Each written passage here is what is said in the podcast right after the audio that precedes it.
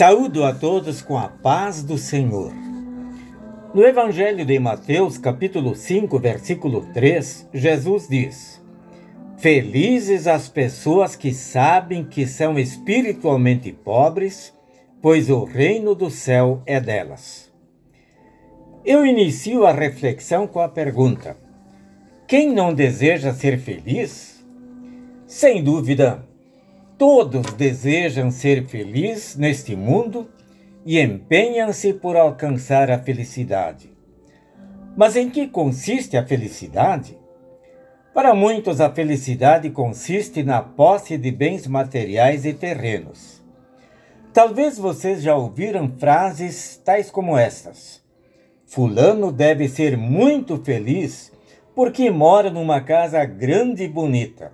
Ou Acho que este é feliz, porque possui um carro de alto valor. Cicrano deve ser muito feliz porque possui tudo o que quer. Assim poderíamos seguir com exemplos. Mas o que constatamos muitas vezes?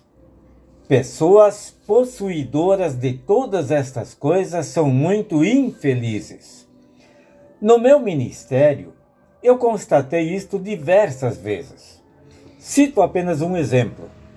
Uma senhora me disse, pastor, eu preferia morar num casebre, numa casa bem simples e sem conforto, mas ser feliz. No texto bíblico citado no início, Jesus também fala sobre a felicidade, mas é uma felicidade diferente. Ele diz: Felizes as pessoas que sabem que são espiritualmente pobres, pois o reino do céu é delas. Numa outra versão da Bíblia diz assim: Bem-aventurados os humildes de espírito, porque deles é o reino dos céus.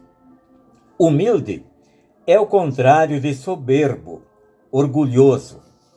Será que alguém vai ser salvo só porque é humilde?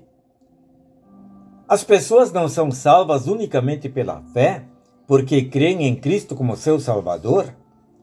Mas quem tem fé, quem crê, também é humilde. Ele reconhece sua indignidade.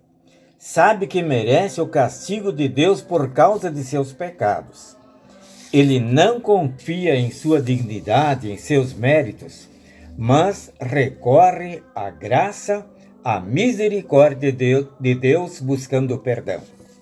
Estimados amigos, Deus deseja que sejamos humildes ou espiritualmente pobres, que reconheçamos com o grande apóstolo Paulo: Eu sou o maior dos pecadores, mas sei que Cristo veio ao mundo para salvar os pecadores.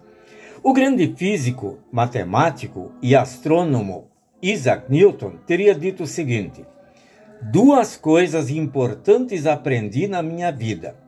Primeiramente, que sou grande pecador, e por outro, que Jesus é maior Salvador ainda.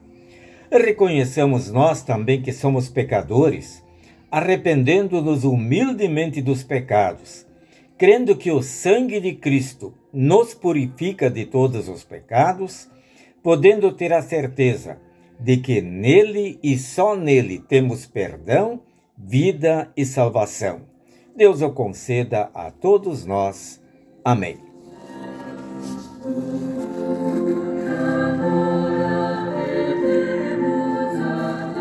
Oremos, querido Deus, concede que reconheçamos os nossos pecados e deles nos arrependamos, na certeza de recebermos em Cristo perdão, vida e salvação.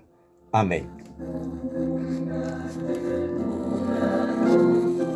Desejamos a todos um bom dia com Jesus.